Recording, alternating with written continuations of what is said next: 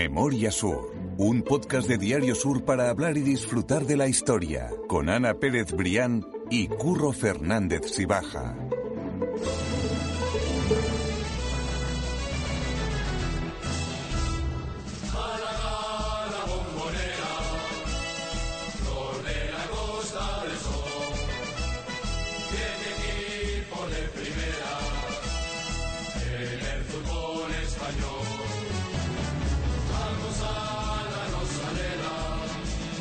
Hola Ana, ¿qué tal?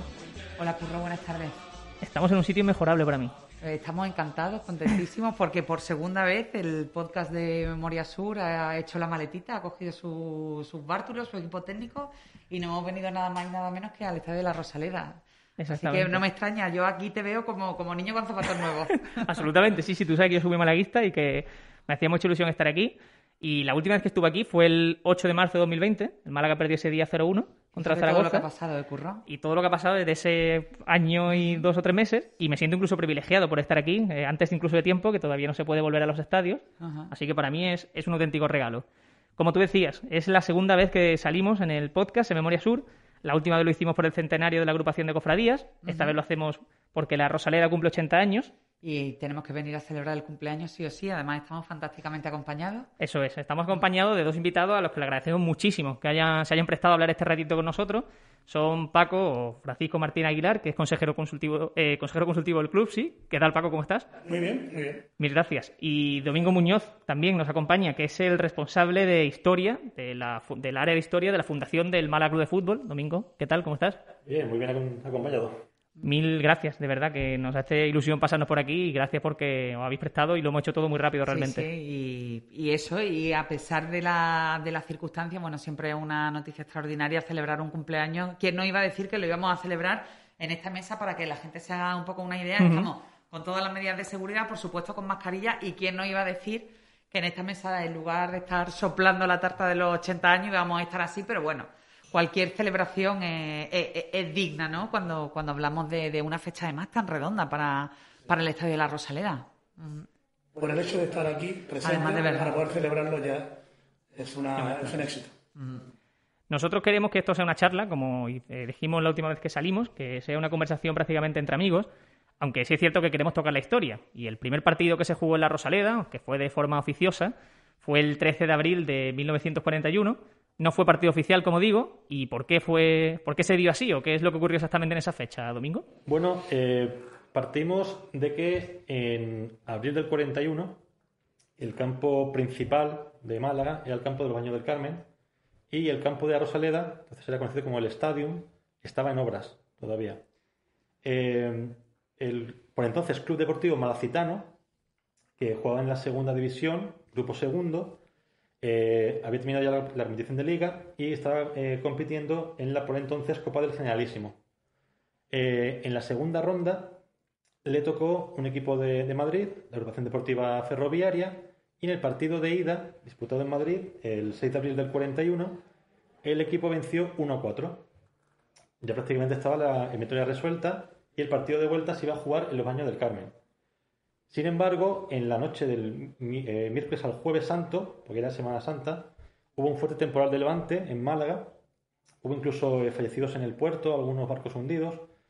El campo, como estaba ubicado literalmente pegado al mar, las olas del mar rompieron el muro del fondo sur del campo y las aguas llegaron hasta el centro de- de- del mismo. Con lo cual el campo pues quedó impracticable para poder jugar a, el- a fútbol. Y el partido estaba pues a tres días vista. Entonces eh, se buscó la posibilidad de jugar en un campo de fútbol que había en la zona de Tabacalera, el campo del tabaco, pero este campo, sus eh, dimensiones no reunían las medidas mínimas para poder acoger un partido de copa. Entonces, como medida extrema, en un campo sin terminar, sin vestuarios y con un poquito de césped, por decirlo así, como era la Rosaleda, el 13 de abril del 41, pues de manera en cierta forma oficial, porque era un partido oficial, pero sin inauguración de por medio, se disputó el partido entre el Malacitano y la Ferroviaria, con 6 a 0, victoria de- del equipo de aquí de Málaga, y con eh, Manuel Fuentes, el delantero, como auténtico protagonista del partido, autor de 5 o 6 goles. Eso fue eh, hace. poco- Bueno, se cumplió el 80 aniversario hace poco más de un mes y de hecho hubo eh, un evento por parte del club en el que se invitó a, la institución, a la, a la ferroviaria, eh, aquí el estadio. Estuvo aquí, estuvo aquí una persona ¿no? Eh, que tenía una relación con el, actual, porque ahora mismo está ese equipo existe ahora mismo con otra denominación. de hecho, con la ferroviaria ocurrió lo siguiente. Este equipo, en los años 30 y 40, llegó a ser literalmente el tercer equipo de Madrid. Tras el Real Madrid y el Atlético de Madrid. Tenía secciones deportivas de rugby, de hockey, bueno, un equipo, digamos, importante.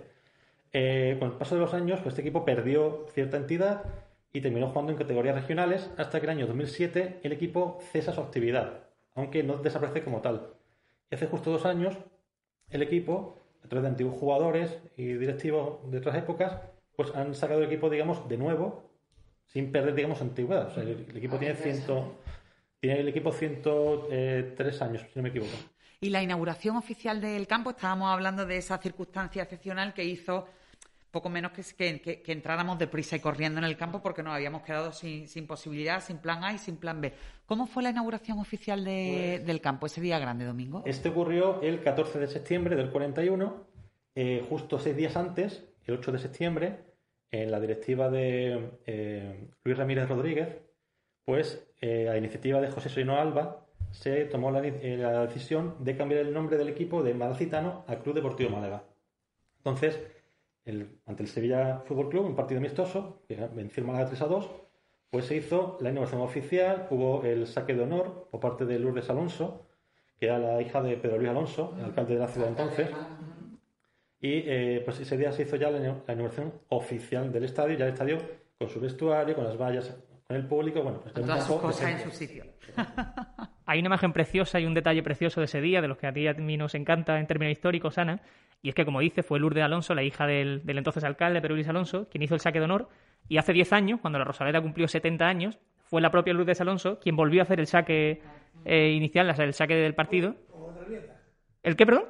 Con otra nieta. exactamente, con otra nieta. Y me pareció un detalle para cerrar la historia de esos que nos gustan a nosotros. Sí, sí, me pareció. Estoy mal informado si en ese equipo de Madrid, tercer equipo de Madrid, llegó a jugar Joaquín Pero. Eh, sí, llegó a jugar. Sí, pero llegó a jugar en, en, el equipo juvenil de la Ferroviaria. Empezó a jugar ahí.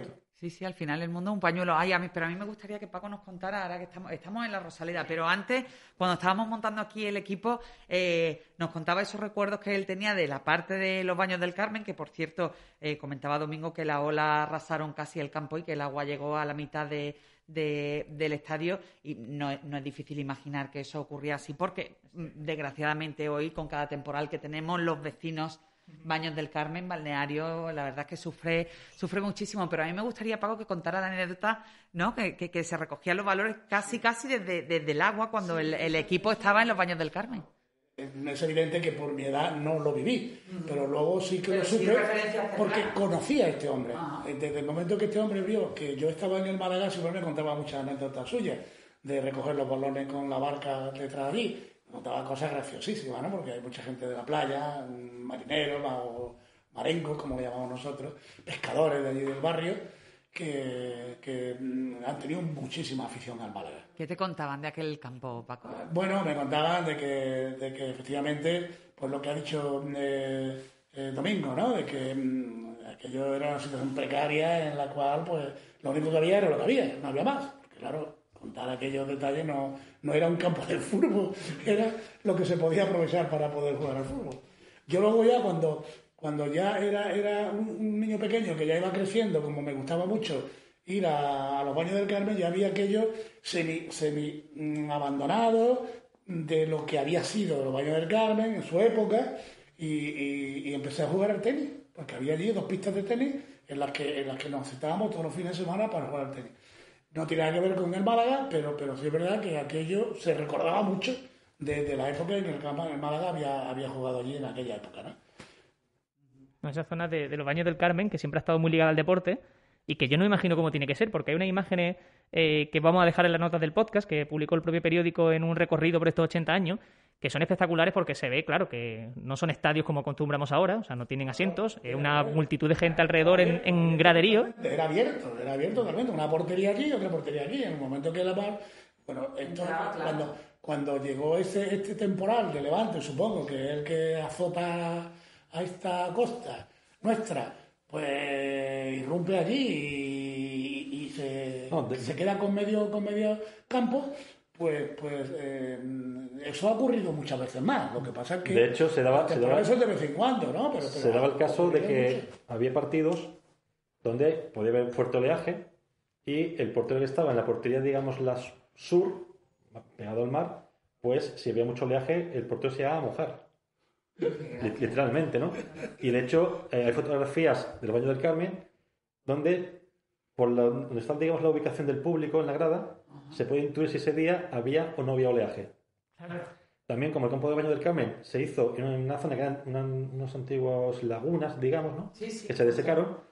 Había en aquella época había una charca, entonces cuando el otro no pitaba bien, o digamos, no pitaba a favor del marcitano, pues la gente pitaba, o sea, la gente gritaba, árbitro, que te echamos a la charca, ¿no?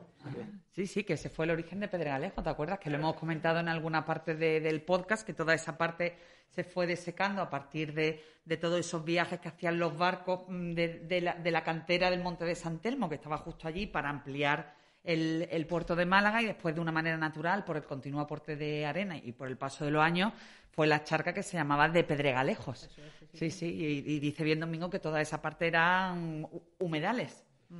Y, y- y fijaos que eh, un detalle que prácticamente pasa desapercibido, pero en los tiempos actuales, pues los aficionados se quejan de que haya fútbol en Semana Santa.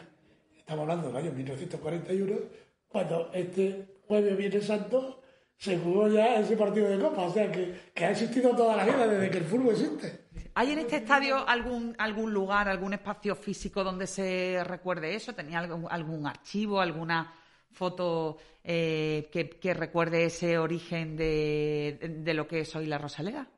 Bueno, es, hay, eh, precisamente en el año 2016, con motivo del 75 aniversario de- del estadio, eh, de la fundación, hicimos una exposición de fotografías y, por suerte, pues, gracias a- al archivo de la Universidad de Málaga, a la colección eh, Bienvenido Arenas, pues, de, exacto, de allí pudimos sacar bastantes fotografías. Eh, bueno, de hecho, sacamos 75 para la exposición, por mí hubieran sido muchísimas más, Yo he visto algunas, ¿no? En la que se ve, en la que se ve mm, el- la barca. Yo creo que he visto alguna foto donde se ve la barca. No sé si está en el libro de Juan Cortés o en algún libro lo he visto yo Pues, esa foto. de hecho, en, en la colección de, de Bienvenido a Arenas hay muchísimas fotografías de los baños del Carmen. Muchas de ellas están en, en cristal, porque hasta el año 35 no empezó a ver los carretes, como hoy día los conocemos. Y también hay muchas fotografías de la construcción de, de la Rosaleda. Y se ven eso, se ven pues cómo se nivelaban las gradas, bueno, un poco al- Se antigua, ve la digámoslo así. construcción, se ve la construcción. exacto. Desde, desde principio a. Sí. sí, se ven muchas imágenes muy bonitas en las que se ve la construcción de, de- de este espacio, pero eh, en el campo de aquella época. Hay una, eh, un detalle que quizás no mucha gente eh, sabe o sitúa, y es que el Málaga Club de Fútbol, como lo conocemos a día de hoy, existe desde 1994. Pero históricamente el Málaga ha tenido muchos nombres, ha, salido de la unificación de varios equipos. ¿Por qué no nos contáis brevemente cuál ha sido esa evolución del fútbol en Málaga? ¿Cuáles han sido esos equipos hasta que se ha desembocado en lo que hoy conocemos como Málaga Club de Fútbol? Bueno, La, la historia la puede contar Domingo hasta ese momento y luego lo que continúa después con el cambio de denominación para que la llamemos Málaga Club de Fútbol. Bueno, eh, brevemente es un poco complicado, pero así para intentar resumirlo, bueno, pues en 1904, el 3 de abril, el Málaga Fútbol Club hace su presentación ante la sociedad malagueña en, eh, en- bueno, entonces eran terrenos ganados al mar, que hoy día es la fuente de, de Gracias, Gracias General Torrijos. La- la- la- delante del Hospital Noble, lo que era el Hospital Noble, esa era también en el año 1904. De hecho, en un partido que se jugó en Domingo de Resurrección. También. Volvemos a la semana Exacto, exacto. Eh, La eh, afición, la afición no perdona, ¿eh? Es un detalle que pasa desapercibido, Sí, sí, pero sí. fíjate coincidente con que Claro. alguien... Es que, es- ¿Por qué tienen que poner fútbol en Semana Santa? Pues se siempre perfectamente porque siempre ha sido así. Siempre ha sido así. Claro. Si, si bien es cierto que, eh, bueno, todo hace indicar que en Málaga el fútbol se jugaba desde antes, pero por cuestiones muy simples. Eh, en Málaga estaba todavía, digamos, los restos de la burguesía que tuvo la ciudad de Málaga en el siglo XIX, también Málaga ciudad portuaria, o sea, a través de los barcos, los marineros ingleses, pues ellos en su rato libre se entretendrían jugando a la pelota, ¿no? En el puerto donde fuese, ¿no?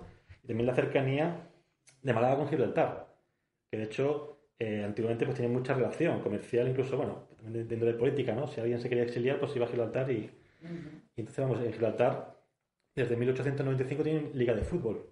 O sea que en Málaga el fútbol se juega desde antes. El tema es que por temas de, bueno, documentación, prensa, o, pues se conoce muy poquito, casi nada desde esa época. En, eh, tenemos a este equipo, el Málaga Fútbol Club de 1904, un equipo un poco discontinuo.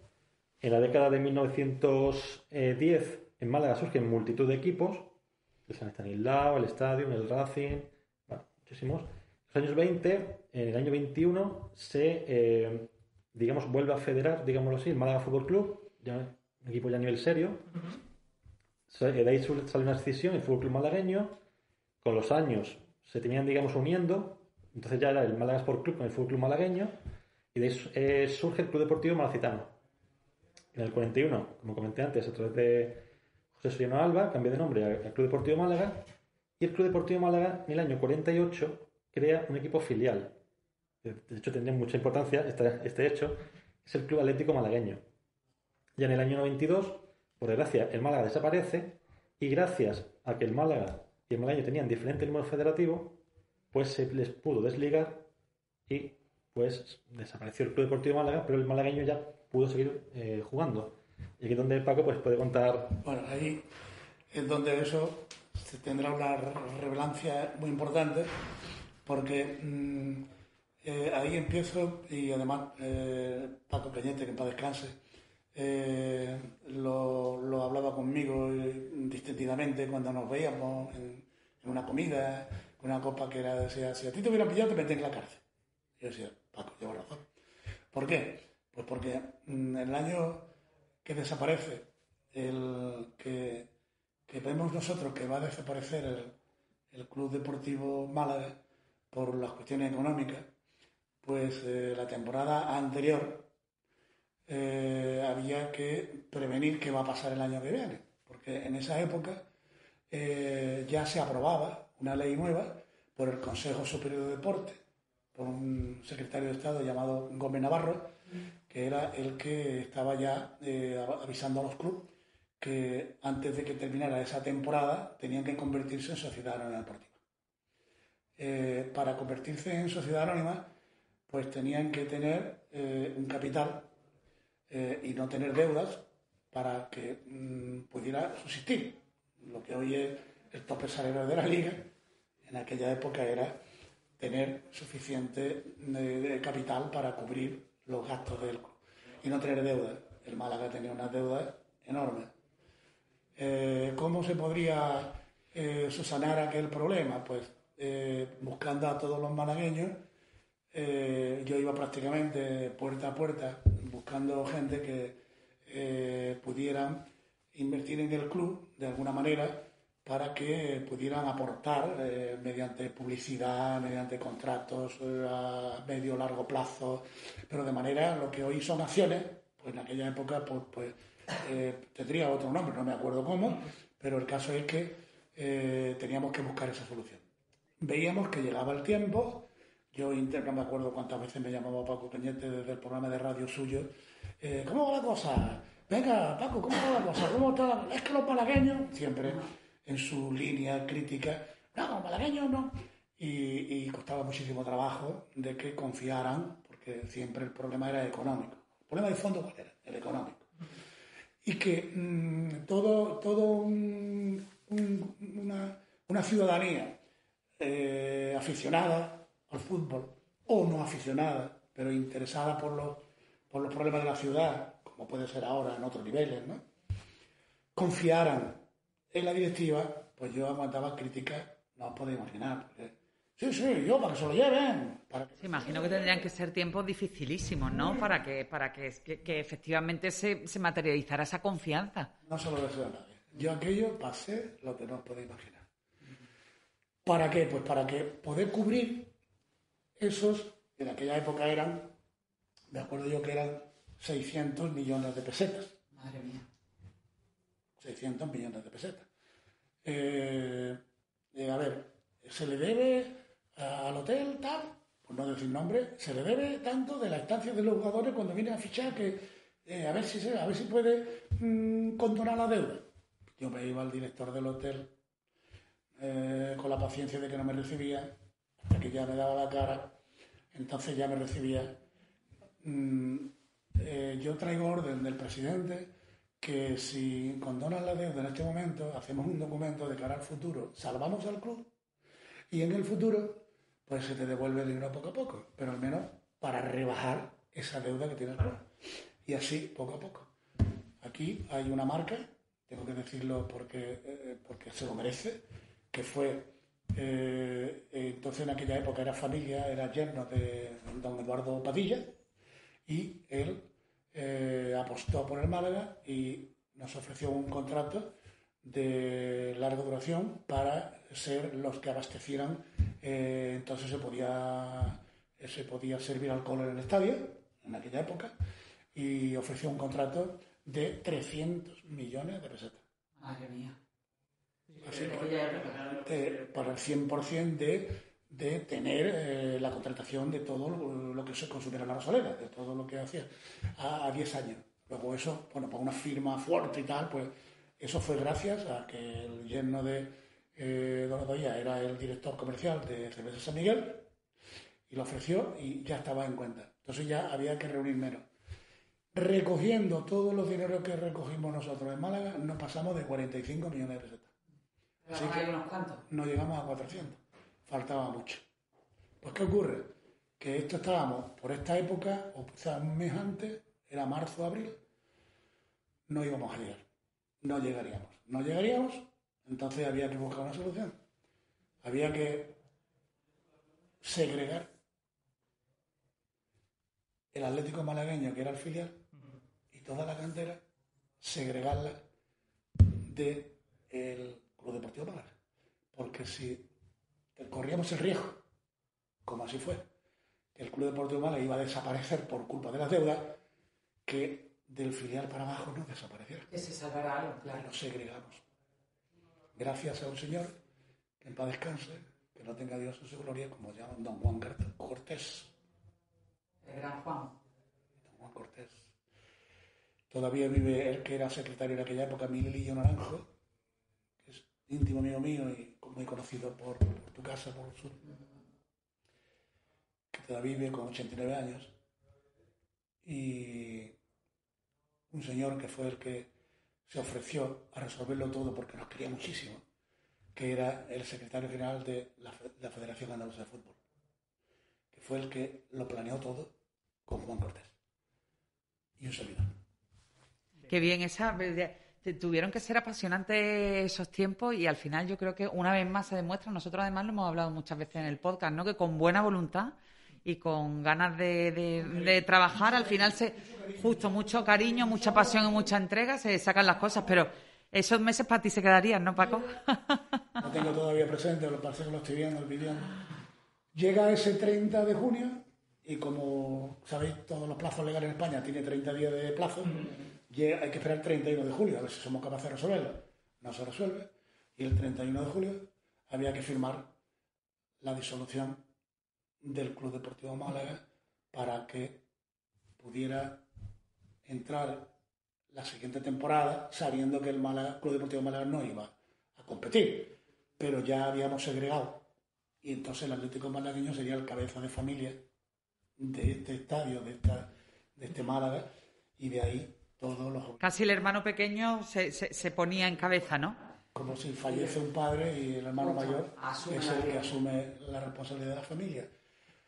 Así lo hicimos, así lo hicimos, y ese Atlético malagueño es el que sale adelante y solamente desaparece el Club Deportivo Málaga.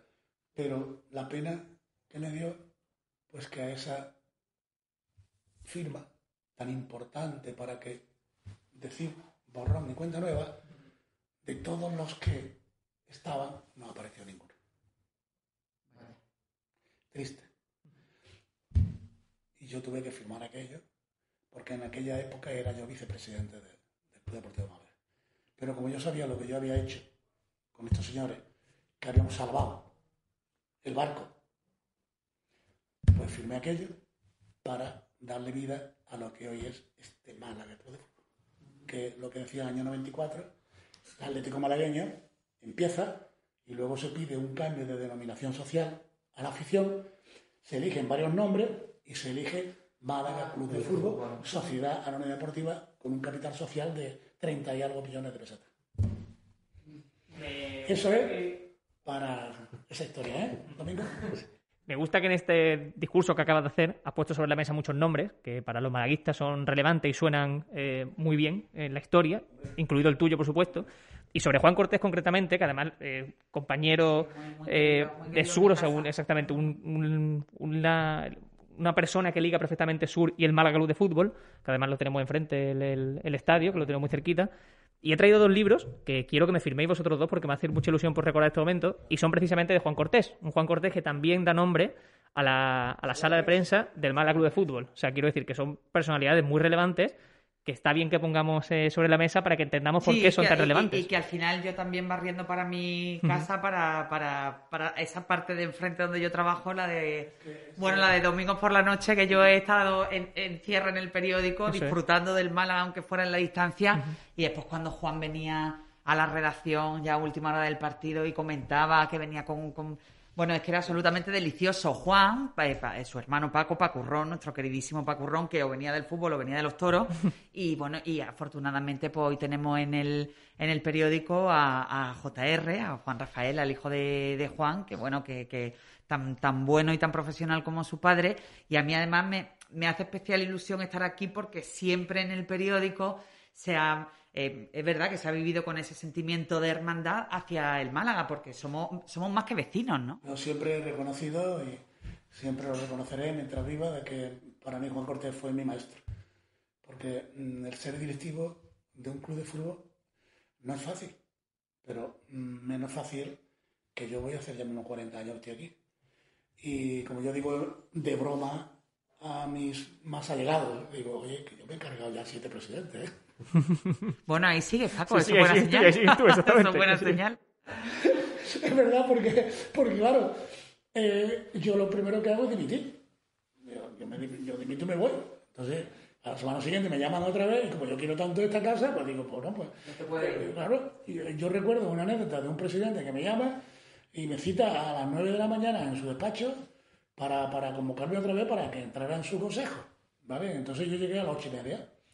Y la secretaria estaba allí, que entraban a las 8, él llega a las 9, entonces yo estaba allí y, y me dio el periódico para que yo fuera leyendo. Me pongo ya la nota y llega a las 9 así. El presidente le dice, va a venir ahora eh, un señor que se llama Aguilar de apellido, que va a venir a verme, que lo he citado aquí a las 9. Y le dice, está ya ahí está leyendo la prensa, que está ahí esperándolo ya. ¿Ya ha venido? Y le dice a la secretaria, pues ya el 50% de lo que yo le quería decir. Conveniente que yo. Y yo ahora sí, pero soy así, toda la cita. Entonces, mm, me propone volver al club por poco tiempo. Y le dije yo, es que depende del proyecto. Porque mire usted, yo estoy muy quemado. Ya ves, fíjate todo el tiempo que hace esto. Te estoy hablando del año 1997. Estamos en 2021. Y yo diría, yo es que estoy muy quemado.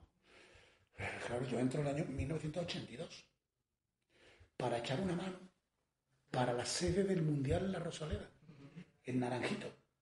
Tú no habías nacido, ¿no? Yo no había nacido. Yo sí, y además tengo el álbum en mi casa, ¿eh? Lo tienes, ¿no? Sí, sí, No, sí. pues ya- En los últimos podcasts me estoy sintiendo ya, la verdad, un poco de aquella manera. El otro día me acordaba perfectamente de los almacenes Felisain. Y yo estaba jugando en, en el palo en, lo- en el fútbol aficionado y me piden que venga a echarle una manita porque yo desde pequeño pues soy un chupatinta de la oficina que leo al revés. Yo me, me, me- me bebo los papeles, ya te puedes imaginar. Yo el otro día decía a un amigo, un compañero tuyo, le decía yo, yo no puedo Mm, Yo, mi prensa de papel me la tengo que llevar a mi casa. Y me, me, me en la mano, me la mano y me, y me dice, ole. y digo yo, ¿quiere decir esto de que, de que eh, me llamaron para echar una mano al Mundial del 82? Y fíjate. Y pasa el tiempo, luego vino, un, luego vino un cambio de directiva que a lo mejor no le hacía yo muchas gracias y yo lo comprendí y lo respeté, que fue el único tiempo, fue una temporada, media temporada que me dijo, y luego me volvieron a llamar otra vez, digo, bueno, pues ya está, no, no, yo no le tomo, no le guardo rencor a nadie, me ha dicho que vuelva y aquí estoy, otra vez, a servir a mi Málaga, ¿no?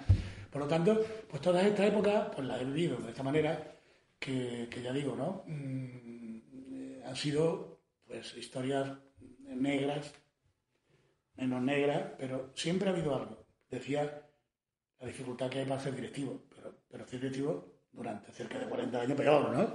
Más difícil todavía. Vamos, vamos a los momentos. eh, Estaba hablando de, de esa etapa negra, un poco Ese gris. maestro sí me enseñó mucho para saberlo cuándo tenía que aguantar y para tener mala izquierda. Claro. Bueno, si llevas 40 años aquí, eh, eh, eh, eso es señal de que, de que tienes mano izquierda. Bueno, para, para, para parar un tren lleva además siete presidentes. Paco, a mí me gustaría hablar de los momentos luminosos, ¿no? Has contado todo ese, esa temporada tan absolutamente compleja de intentar buscar apoyo, de, de, de- intentar que la gente se comprometiera con él, con, ya no solo con un sentimiento de, futbolístico y deportivo, sino de ciudad, ¿no?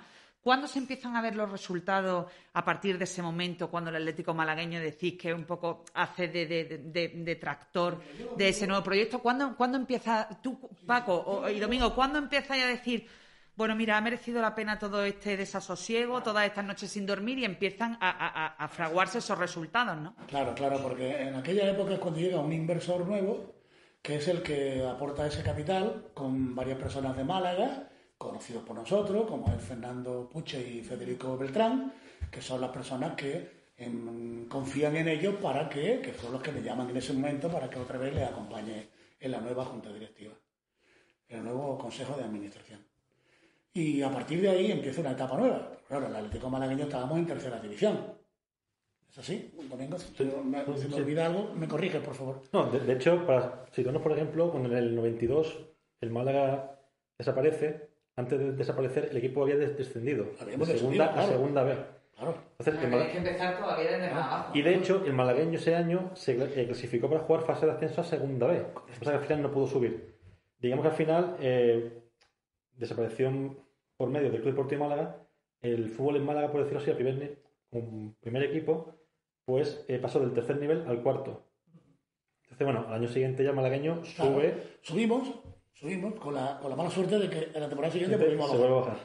Bueno, y luego tenemos aquí a, a uno de los mejores entrenadores que hemos tenido de Málaga, que es Antonio Fernández Benítez, que es el que ya mete de golpe el equipo para ascenderlo y luego es cuando ya ese grupo inversor trae a, primero trae a Ismael Díaz, Ismael Díaz que viene mm, en segunda división. Viene, viene en segunda B, viene en segunda B. ¿eh? Ismael Díaz, sí, de verdad que mm, se hizo el tío malagueño de adopción porque nos quiere muchísimo. Y eso es bueno, la, la época buena viene ahí, con los accesos consecutivos que tenemos, ¿no? Entonces, Ismael Díaz, pues asciende eh, de segunda B a segunda división y, y luego no comprende por qué lo cesan si era ascendido al equipo. Entonces, claro, lo ve, pero el proyecto era mucho más importante. Es lo que decía Ana, que mm, esas cosas son las positivas que encontramos nosotros con esas temporadas que veníamos ascendiendo año tras año, ¿no? De modo que ahí, a partir de ese mm, momento, que ya ascendemos con aquel playoff que hubo, eh, con el Tarrasa, que aquello fue un disloque, eh, la costa se volvió loca, eh, se le pagó una estancia aquí en Puerto Marina, en los hoteles de la costa, por parte de los empresarios hoteleros de la costa, para que vinieran todas las familias. El Beasaín mm, de Guipúzcoa vino aquí vino aquí a jugar y, y- y- y los hoteleros invitaron a todas las familias mm, con doble sentido, a ver si lo traemos, le damos de comer bien, le damos de beber todo lo que podamos y el día del partido nos lo cargamos. Los tenemos hechos polvo. Con todos los beneficios de Málaga. Qué bueno, claro, claro. Eso es táctica, eso es táctica. El día del fútbol. Sí. ¿eh? De modo que así fue todo y era, era, fue una época preciosa porque veníamos de todos los problemas, de la desaparición del club, el ascenso de tercera, que luego bajamos otra vez, volvemos a subir, y todo esto eh, vivíamos, bueno, yo aquello lo viví de una forma, una forma tan intensa, tan que la recuerdo perfectamente, el presidente, el presidente del, del Beasain quería, quería venirse de vacaciones a mi casa al palo, porque lo, lo tratamos con tantísimo cariño, le dimos tanto, eh, que, que estaban encantadísimos de Málaga, de la costa. Bueno, y eso, bueno, entre comillas diríamos que también hemos promocionado mucho a costa de, de- de los partidos de fútbol, de esta competición, todo lo que es la Costa del Sol para la gente de- de- del norte, ¿no? Y conseguimos ese ascenso, ya viene Joaquín Peiro, que ya se habla de un proyecto muy serio por parte del grupo Asensio, que son los propietarios del club, y dejando la confianza absoluta en Fernando Puche, que era un presidente que estaba aquí a las nueve menos cuarto de la mañana, el primero, todos los días. Y no, sea, un presidente que también era un hombre que, que tenía su forma de ser, de que daba la palabra y no tenía que firmar un papel. Fernando Puche decía hecho, hecho. Ya no había que lo echara para atrás. ¿eh? Eh, esta época viene ascendiendo de que, mm, bueno, hasta el punto de que el día que conseguimos el ascenso, hay fotos por ahí muy recientes que se, mm, se, tiran a la calle más de 200.000 personas, ¿no? Un domingo se, se hablaba de aquello. ¿Eh? la mítica fotografía de, la fotografía de, autobuses, salían portadas. todo el parque. Más de los autobuses de Vázquez Olmedo, mm, más de 200.000 personas se tiraban a la calle. Claro, desde entonces, realmente si lo pensamos, la, gente de mi edad, yo nací en el 93, un año antes de la fundación del club como tal, hemos vivido toda la parte buena y gloriosa del Málaga. O sea, yo personalmente tengo más recuerdos del Málaga en primera que en cualquier otra categoría. O sea, que a raíz de ahí se vino una época prodigiosa y seguramente la más rica del club posiblemente. Así es. Se hizo una celebración preciosa porque teníamos que ir a darle la acción de gracia a Nuestra Señora de la Victoria mm, por el ascenso. Y el primer año el ascenso, el ascenso a segunda eh, se hizo un paseo en coche de caballo que mm, todo el mundo quería que lo organizáramos antes porque estábamos seguros que íbamos a, que íbamos a ascender ganando el Artarrasa por más de más de tres goles, por más de tres goles y yo en, vestuario el pasillo vestuario que estaba por aquí los vestuarios estaban aquí eh, mm, eh, siempre decía, siempre decía, por favor, que no, que esto tiene mala suerte, que nadie diga nada.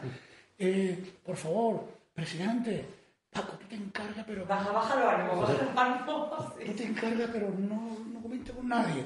Y yo, calladito, había organizado. Tú imagínate, un domingo, ya a última hora, se consigue el ascenso.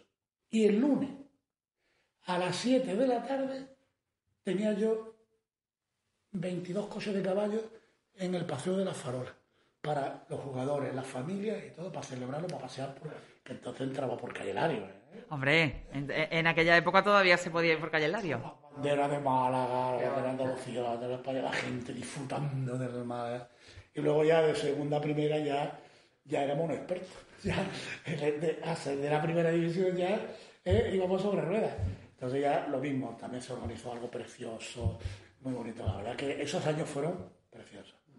Y bueno, ya lo más reciente, pues lo más reciente ya con la Fundación marchando, recopilando datos, todo esto, tuvimos la suerte de tener un entrenador, un auténtico caballero, como era eh, Joaquín Peiró, un sabio de fútbol, como era Joaquín Peiró, y de haber estado esas cinco temporadas que yo estuve al lado de él, pues ya os digo que consagrado ya para siempre súper feliz. Y bueno, después ya todo lo habéis vivido vosotros ya más directamente. ¿En qué momento se puede decir que está ahora el, el Málaga? Lo pregunto a los dos Domingos y Paco. Bueno, la situación actual, yo por, por, por, por, estar unido y escuchar y confiar plenamente en nuestro administrador judicial, que yo dije el día que eh, entró él por la puerta y, los primeros pasos que dio, al muy poco tiempo, pues yo dije, Mm, no me había dado cuenta del cambio que se ha producido en el club hasta, ahora, que había pasado poco tiempo para poder comprobarlo. Y al comprobar esto yo dije, es que nos tocó la lotería. Con la entrada de José María Muñoz en el club nos tocó la lotería. Porque después de todo lo que yo he vivido en este club, eh, que él se hiciera cargo de esto, de la manera que se hizo cargo y la, la, anécdota graciosa de cómo fue, de que querían imponerse. Y él dice, ¿cómo? Dije yo, pues este es de los míos. Dije yo, este es de los míos. Esto va a salvar el club. Sintonía este, total. Totalmente. Este, este es de los míos. Este viene aquí a salvar el club de verdad. Este quiere el club de verdad.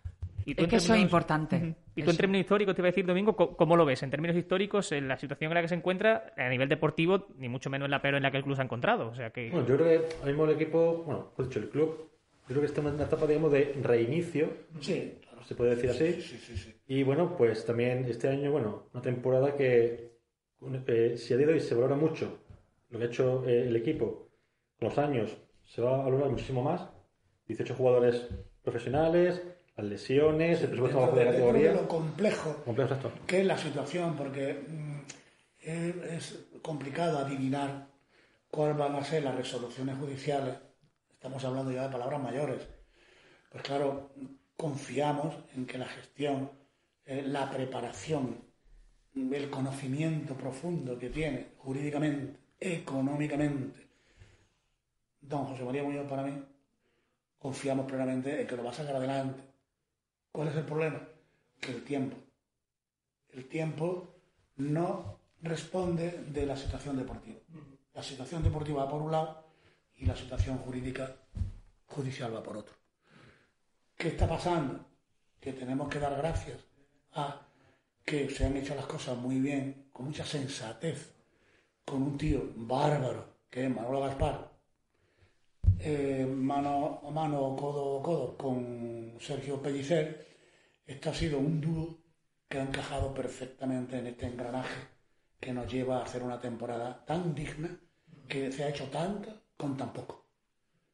Y sin embargo, otras veces que parece que era todo oro lo que relucía, no se consiguieron cosas. Excepto que, bueno, que gracias a aquella inversión que hizo el jeque en aquel momento y tal, pues nos llevó a la Champions, que eso jamás lo hubiéramos soñado en el ¿eh? Hemos pasado por alto un poco lo de la Champions. Efectivamente, yo me acuerdo perfectamente de aquella etapa y a mí me gustaría preguntar como una curiosidad de casi casi de, de, de, de cotilla, de periodista, me vaya a permitir. En, todo, en, en- todos estos años yo supongo que el palco de autoridades bueno habrá sido eh, lugar de encuentro de, de- de personajes conocidísimos que incluso en la casa de enfrente, estoy hablando de mi casa de Sur, no nos habremos enterado. ¿Qué personajes conocidos han pasado por aquí? ¿Qué se ha fraguado en ese, en ese palco? No sé, contarme, contarme anécdotas de, de gente mm, que, que- Sí, que ¿no? realmente haya marcado, ¿no? Y no solo en la Eh, época dorada, sino incluso antes, históricamente Sí. alguien que nos sorprenda, porque se va y calla Cantantes, actores, supongo que, que- que muchísima gente. No, si no recuerdo mal, en un partido Málaga-Cartagena de segunda división, hablo de, bueno, hablo de memoria por lo que yo he podido leer o investigar, allá por el año 62, creo que fue más o menos, eh, el rey de Arabia Saudí estuvo en el palco de, de la Rosaleda. Puede ser. También, por ejemplo, se dio el caso que durante un tiempo el alcalde de la ciudad, José Luis Trada Segalerba, a la vez era el presidente del Club Deportivo Málaga. Cosa que yo creo que en España puede ser pertenece a la historia, a la Sí, sí, historia sí. pasada del año 62, claro que era. Y luego eso, pues, Pero bueno, ya la situación actual yo creo que Pilar se refiere un poco a el boom ese, ¿verdad? del Sí, Málaga. sí, esa. Ah. Y la remodelación del estadio. Que, Justo, ¿qué trajo? Que la, que la remodelación del estadio fue Pepe Seguí, ¿no? Sí. Claro, el PSI mm, se, se- se- se construye un palco que eh, los visitantes, eh, los representantes del club, directivos y eh, abonados de palco, que hemos tenido bastante y muy buenos, personas de Málaga y personalidades de Málaga que, que les gusta eh, disfrutar del fútbol cómodamente y en un sitio que valga la pena, pues bueno, para eso pueden pagarlo. Eh, se construyó también el Palco Vignaga, que está enfrente, para pues aquellos que pudieran eh, tener una, una segunda línea en sus posibilidades, que también estaba perfecto, cómodo, precioso, y, y esto mm, te daba lugar a que se convirtiera en un palco business. ¿Quién ha pasado por aquí, Paco? Cuéntame. ¿A quién habéis invitado? Para mí, eh, de los que, a ver, eh, nosotros hemos tenido eh, el honor de recibir aquí invitado, por, mm, para mí el principal, porque es mi amigo y lo quiero tanto, y todos los malagueños, que es Antonio Bandera. Antonio Bandera, cada vez que tenía la posibilidad de estar en Málaga, no se perdía un partido. Totalmente un fiebre. Como se dice, como se dice por aquí, un fiebre. Fiebre. Él eh, siempre que ha habido ha venido con un chico y ellos han tenido su sitio en el palco siempre. Y, eh, bueno, alguna que otra vez también hemos tenido la oportunidad y él lo ha aceptado de invitar a, a- también a un ilustre de Málaga como es el doctor eh, César Ramírez, que, que- que es un malaguista de Sí, pro, sí, de pro. con sus niños y ha venido al palco eh, personas de Madrid. Yo recuerdo mm, Arevalo estuvo una vez aquí, que también tenía muchas ganas de venir a un partido del Real Madrid porque es madridista.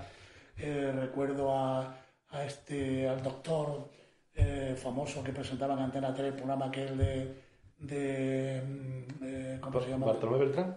Bartolomé Bertrán, también lo tuvimos aquí, que también... Que también está vinculado al fútbol, ¿no? ¿No llegó a ser presidente de algún equipo? Justo. Sí, sí, lo recuerdo yo. Sí, sí. Pero ya no estando en el Mallorca, mm, me- estaba en Málaga y, y preguntó y tal, hombre, por favor. Entonces le invitamos al palco. Eh, vagamente, como mm, yo el protocolo lo llevo, pero siempre he vivido con María Urda, que ha estado aquí hasta hace pocos años, ahora es Ana la que lo organiza. Pues la verdad que me encuentro muchas veces con caras conocidas cuando Qué estoy, bueno. pero me ocupo normalmente de la directiva del equipo visitante, ¿no? Y, y si os puedo decir que, que lo que le ha maravillado ha sido eh, la zona de palco nuestra, le encanta, porque es la zona noble, donde que la primera planta, donde Tiene una visión privilegiada. una visión privilegiada y muy cómoda, eh, los palquitos que se hicieron alrededor y todo, la- y luego la sala de prensa. ¿eh? Lo de la sala de prensa es un lujo, ¿eh? Todo el mundo... Y yo, y yo más allá de, de lo deportivo, yo no sé si tú te acordarás, Curro, bueno, vosotros por supuesto, sí, más allá de lo deportivo, eh, yo recuerdo con auténtico mm, fervor aquí los conciertos. Y además yo soy una, eh, reivindico con, con, con vehemencia, lo que pasa que entiendo que por las medidas de seguridad eh, no se puede, los conciertos aquí que eran maravillosos y los conciertos en la Plaza de Toros. Yo recuerdo aquí en concreto uno de Alejandro Sanz, que yo llegaba ya in extremis porque estaba terminando en el periódico y casi casi me tiro y caigo. Bueno, y ha sido uno de los mejores conciertos, el estadio absolutamente lleno. Lleno, qué, qué, qué maravilla, más Claro, allá de lo deportivo. ¿Tú has venido a algún Yo concierto aquí? No lo he vivido, el concierto, o sea, mi- cuando yo era más pequeño también se realizaban todavía conciertos a Rosaleda, pero yo no he llegado a vivir ninguno aquí. Pero precisamente me parece interesante lo que dices, porque eh, volviendo a la Rosaleda, que es al fin y al cabo para lo que he venido aquí, para hablar de su historia, eh, sí es cierto que en los estadios, en cualquiera de los estadios de España, y en concreto eh, aquí en la Rosaleda, eh, hay una vertiente que se abre para los equipos de fútbol, que es precisamente hacer el uso del estadio más allá del, del- Claro. del fútbol, en todos los sentidos, ya sea para conciertos, ya sea para organizaciones. Claro que sí. Exactamente, es una forma La- de... Como se llama ahora, aprovechar las sinergias. ¿no? Exactamente, y de Eh, conectar con la ciudad también. Infra, infra, infrautilizado. Eso es, absolutamente. Entonces, eh, hay que utilizarlo. La zona esta se tiene que hacer de aquí a, a un futuro. Yo ya lo digo ahora, que podáis contarlo el día de mañana en una fecha no muy lejana, que os digo que esto se hará. ¿eh? En el futuro, esto Claro, por eso quiero preguntaros, eh, igual que hemos hablado de todo el pasado de la Rosaleda, ¿cuál creéis vosotros que es el futuro de la Rosaleda? ¿Qué le queda a la Rosaleda por conseguir o por vivir?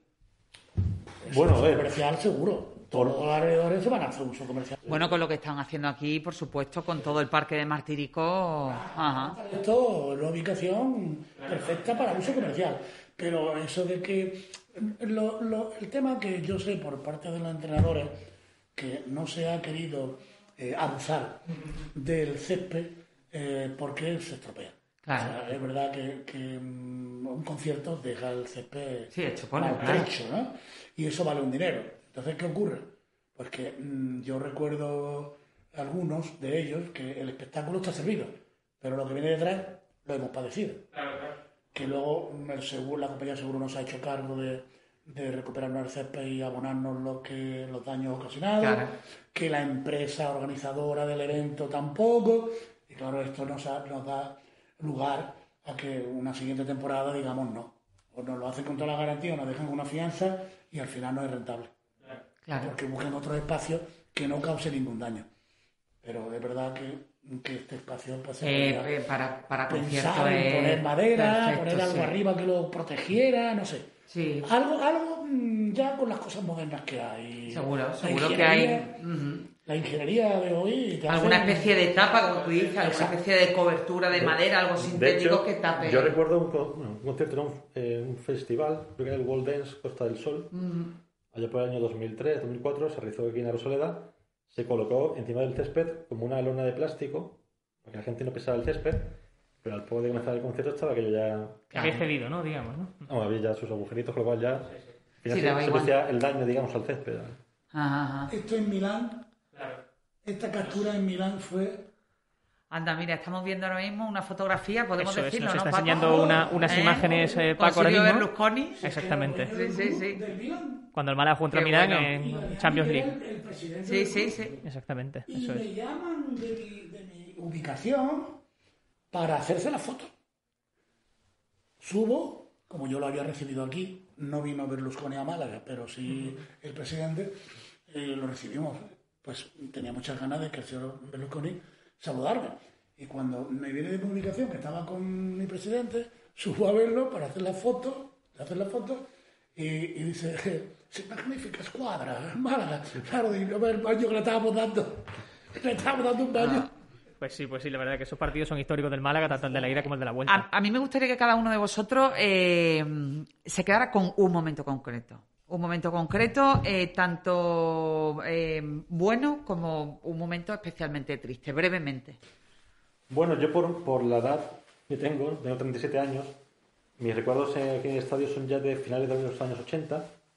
Eh, para mí, el recuerdo bueno de un partido que nunca voy a olvidar fue el ascenso contra el Albacete, el 3 a 2, allá en mayo del, del 99, porque con ese ascenso la ciudad de Málaga, digamos que salía del pozo de estar nueve años sin jugar en primera división. Y bueno, ese, partido jamás lo voy a olvidar.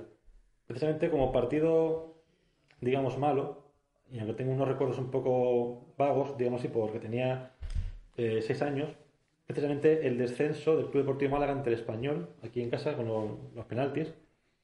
Aunque yo tenía muy poca edad, como he dicho antes, seis años, yo recuerdo que estaba el estadio eh, abarrotado cuando se, eh, Alvesa, jugador del Español, metió el penalti, en el que el Español subía a primera y el Málaga bajaba a segunda. Yo recuerdo que eso, que de repente el estadio, el silencio. Y yo con seis años fue una cosa que... Qué desolación, ¿eh? Para un niño. Bueno, para un niño y para un adulto, pero me refiero que, que, que, que entiendo perfectamente que se te quede solo. del estadio, todo el mundo sin silencio, una cosa que alguien de seis años, que media hora antes o una hora antes ha estado allí escuchando, Vibrando. y también vibrando y vibrando, vamos, tal, y de repente ese silencio es algo que yo jamás voy a olvidar. Pues bueno, eh, eh, bonito fue la clasificación para, para eh, la Champions. Eh, a ver, eh, cuando llega el jeque, todo el mundo se ilusiona. Estamos todos como Lógico. Mm. porque veíamos venir algo que era algo muy grande. Lo que, y de hecho, este espacio donde estamos y toda la zona aquella la diseñó él. Por lo tanto, eh, eh, esa mejora la hemos visto. Eh, que en ese momento comenzaran a hablar cuando el entrenador Jesualdo Ferreira eh, vino como un loco, los partidos los ganaba sin entrenar. Yo digo, pero bueno, ¿qué, qué forma de, de, de entrenar al equipo que ganan sin entrenar? No entrenaban.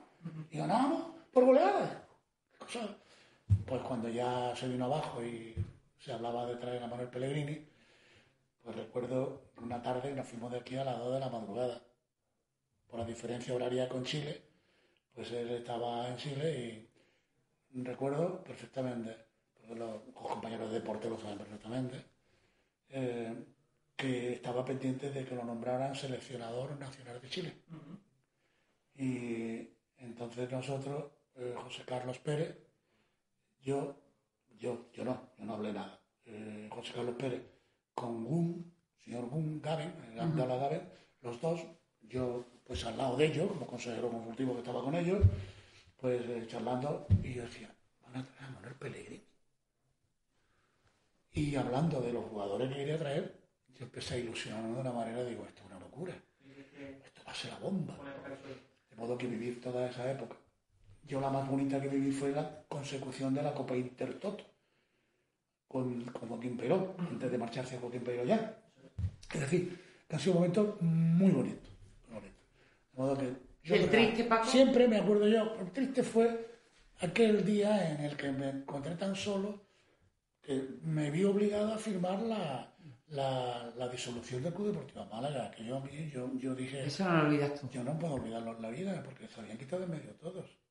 Entonces, pues yo creo que después, como dices, en la vida siempre hay, mm, siempre hay una, gratitud que te corresponde porque te la has merecido, que es continuar en el club con tantos presidentes y seguir aquí.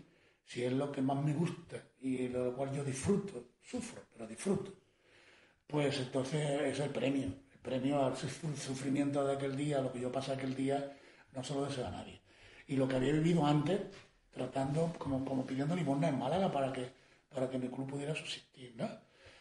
Todo aquello y, firmar aquel documento que firmamos para, para, para que desapareciera solo el Club Deportivo Málaga y lo demás continuara, eran momentos... Sí, era como sacrificar una parte de los hijos para que otros sobrevivieran, ¿no? Es que... Hay, hay un momento que, perdón que te interrumpa Paco, pero, y él no lo va a decir, pero eh, que para mí es historia reciente del club y es el momento en el último descenso del Málaga de primera a segunda división. Hay unas imágenes de Paco en el autobús del Málaga llorando porque se certificaba el descenso y el presidente del Levante que va al autobús a consolarle. Y eso no lo va a decir como momento triste, pero yo quiero ponerlo en valor porque me parece que ejemplifica muy bien la labor de sí, Paco. humaniza, claro. y además, como siempre se, está refiriendo durante toda la conversación y además que así su club. Eso es, eso es. Ello fue muy... A ver, fue, fue inesperado porque yo me vine abajo... Mm, se podía comprender por qué me venía abajo, evidentemente, pero, pero no respondía a la fuerza que necesitaba para sobreponerme, ¿no? Entonces me vi hundido, me vi hundido, me vi hundido. no, no puede ser. Porque ya sabíamos que el Málaga iba mal. El equipo iba mal. si no defiende defiende mañana. Pero mira, mm, recibirte, recibirte como te reciben a mí en todos los estadios, y eso Domingo lo sabe, eh, como un amigo, mm, hombre de fútbol, un amigo, el trato que te dan, todo eso. Y pensando, yo digo, bueno, el Levante no le hace falta los puntos. Yo creo que nosotros aquí vamos a ganar. Perdemos. Y aquello ya suponía el descenso. Yo no sé lo que me pasó. Que Y bueno, pues eh, un momento más triste de lo que yo he sufrido en este club, he parecido, pero que vuelvo a repetir, de que detrás de, una situación así, pues, pues viene otra alegría y la alegría que yo espero ya, la más importante que yo espero, Ana, te lo confieso, es ver la academia en la regional terminada. Sí, además de verdad. Un giro así, ¿eh? sí, sí, sí, será una nueva etapa en la historia de... Que los niños puedan tener su academia, que no tengan que estar rociados por los campos, porque yo vengo del fútbol base, yo vengo del centro de deporte del Palo, he visto a los niños, me traje a Basti aquí cuando era un niño. Qué gran tipo, Basti. Después de haber marcado 44 goles en el Palo. Y, y hacerle el contrato yo a puño y letra Que Basti sigue vinculado al club. Claro. sí, sí, en la fundación con Domingo, con Lucas, que también le agradecemos mucho eh, que nos ayude a esto. La verdad que... la fundación y, tenerlo aquí durante tantos años, pues, eh, a ver, nada, es mi segunda casa. Pues sí. ¿Y a quién le debo yo todo esto también? A mi mujer. Que a mi mujer que le gusta tanto el fútbol como a mí. ¿También es futbolera? No es que sea futbolera, sino que... Es, futbolera por amor. ¿no? Porque ve que disfruta y te...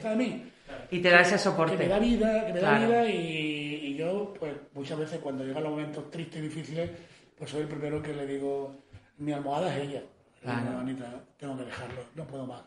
No puedo más. y ella seguro que te anima y te dice que no lo dejes. Bueno, pero ¿qué va a hacer? Claro. Mira, tú no sabes jugar dominó. Tú no sabes jugar las cartas. Tú no eres hombre de irte a los bares. De irte a ver la obra, ¿no? Como hacen los de, de irte a ver la obra desde la retaguardia, tú desde dentro del centro del campo. Ella, es que llevo mm, toda la vida con ella. Nos casamos muy jóvenes. Y, tú no eres. ¿Qué, vas a hacer? ¿Dónde vas? Y digo, mira, yo tengo que decir que allí me quieren, el cariño que me tienen eh, no se puede explicar porque soy una madre de la familia. Y entonces, pues nada, pues, pues nada, pues paso un bache y otra vez. Así que así es, Ana. Esa es la vida. Muy bien. Por ir acabando este capítulo, que nos quedaríamos hablando mucho más rato, pero yo creo que... hasta que, se, hasta que se cumplan los 80 años, los 81. Sí, sí, los 81, pero es cierto que, que, me gustaría que tratásemos un tema porque hay algo dentro de la Rosaleda que es muy importante y que la gente, sobre todo de fuera, lo pone en valor, y es el museo.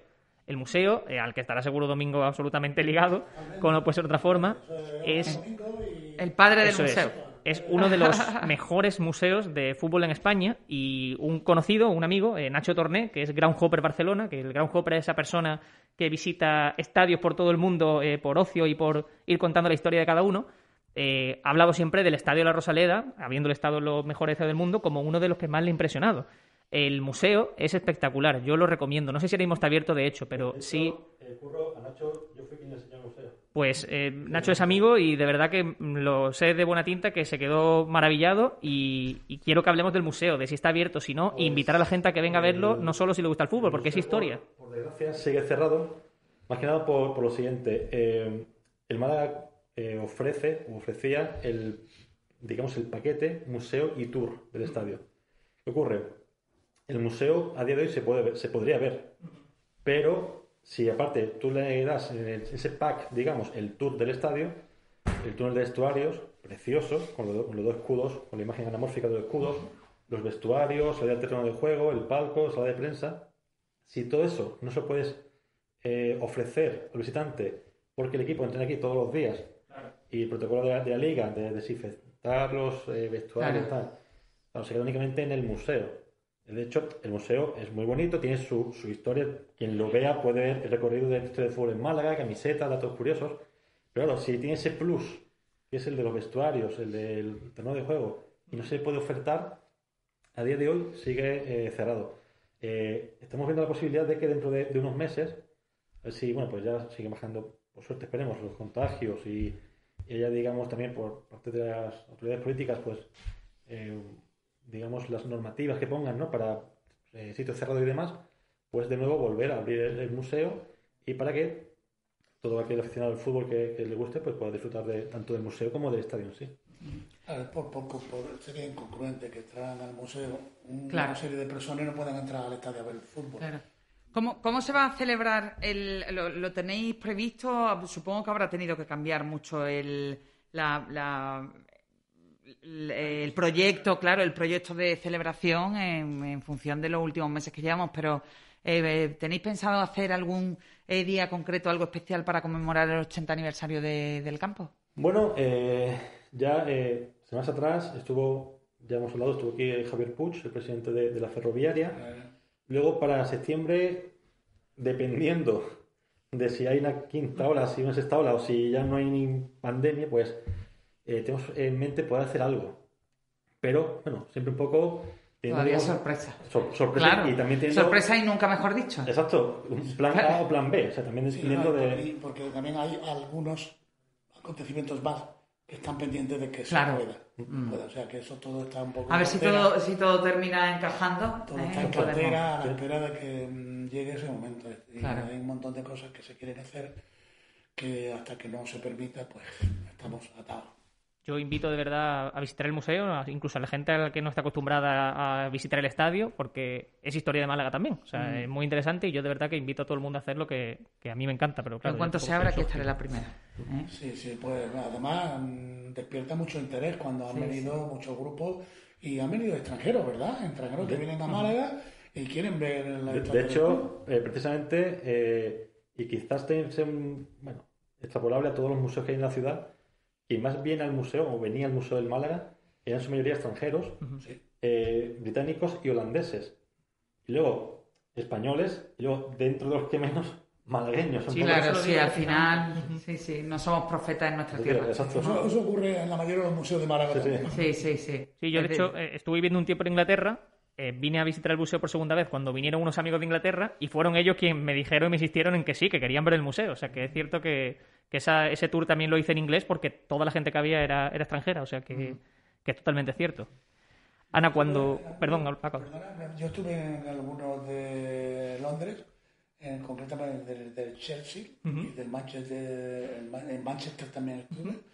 Y en otro equipo inglés que hay en Londres, con el Arsenal, ¿puede ser? El Arsenal, Sí, Con, con algunos nietos que son los más futboleros. Y nada, tenían que ver con.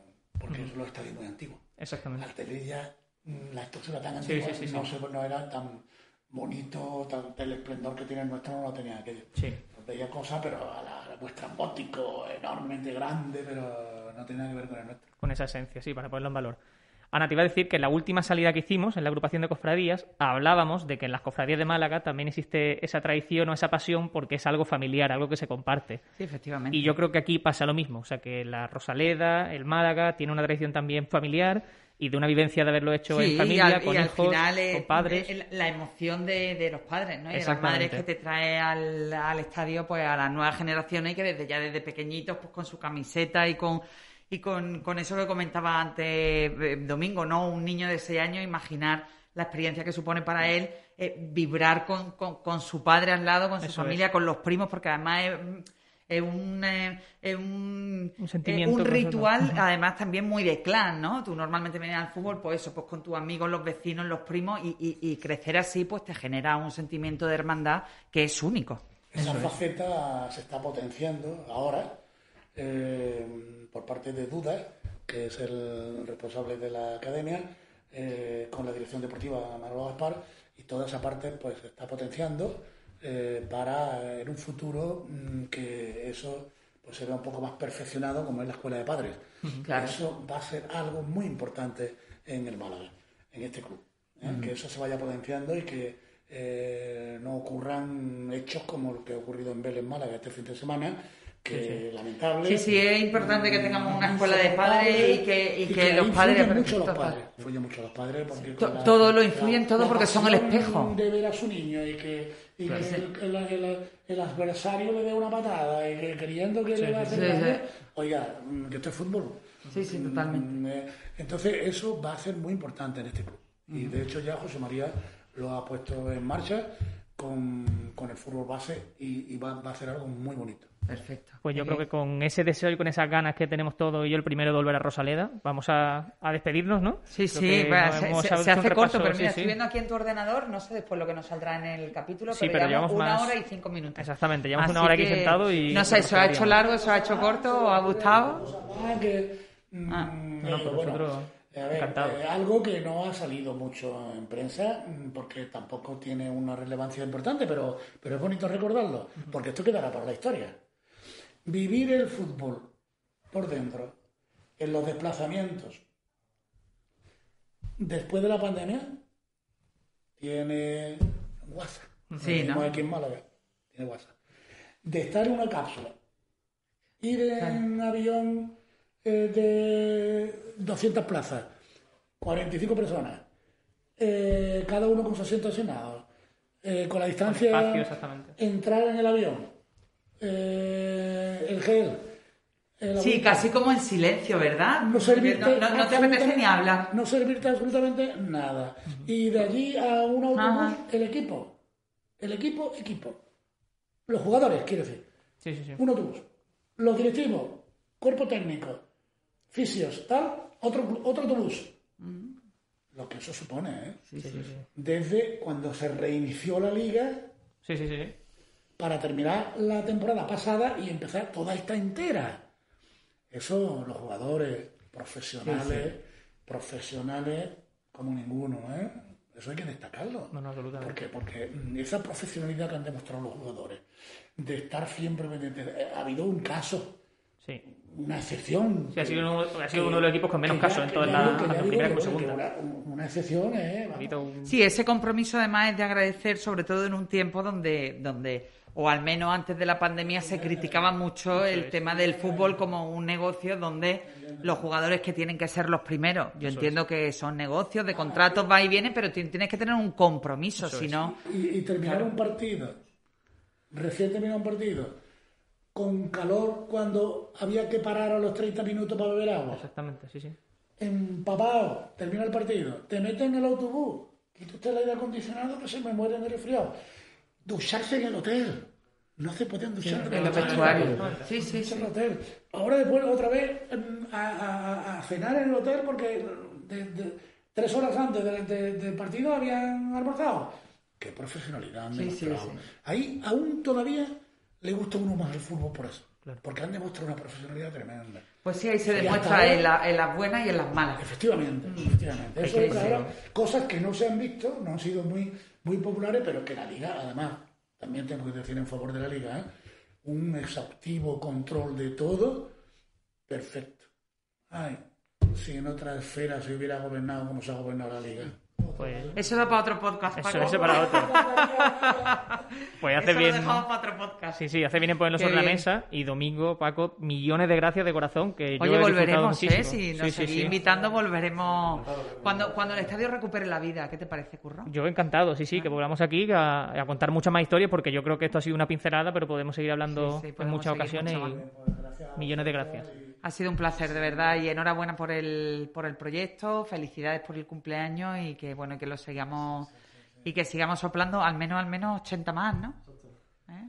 Genial. Iba a pues- decir que lo veamos, pero Curro, tú a lo mejor sí, pero No, pero sería una sorpresa también, la verdad. Sí, sí, sí, estamos sobre madera. Nosotros quedamos citados para la semana que viene, Ana, para contar más historias de Málaga. Efectivamente. Y que millones de gracias, como siempre. Pues nada, curro. Ah, por cierto, invitar eh, Eso sí. a la gente, si le apetece, si le sigue gustando el ciclo que, eh, que tenemos en marcha en el Centro Cultural de la Malagueta de la Plaza de Toro, que el martes 18, en esta ocasión no es miércoles, sino Eso lo que es. tenemos que adelantar un día por una cuestión de agenda.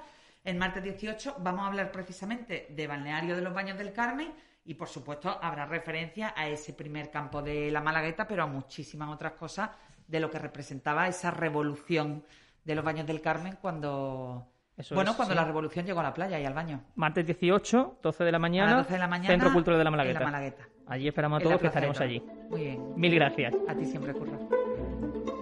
Memoria Sur es un podcast de Diario Sur. Escucha un nuevo episodio cada semana en iVoox, Spotify, Apple Podcast y consulta las referencias de este episodio en diariosur.es.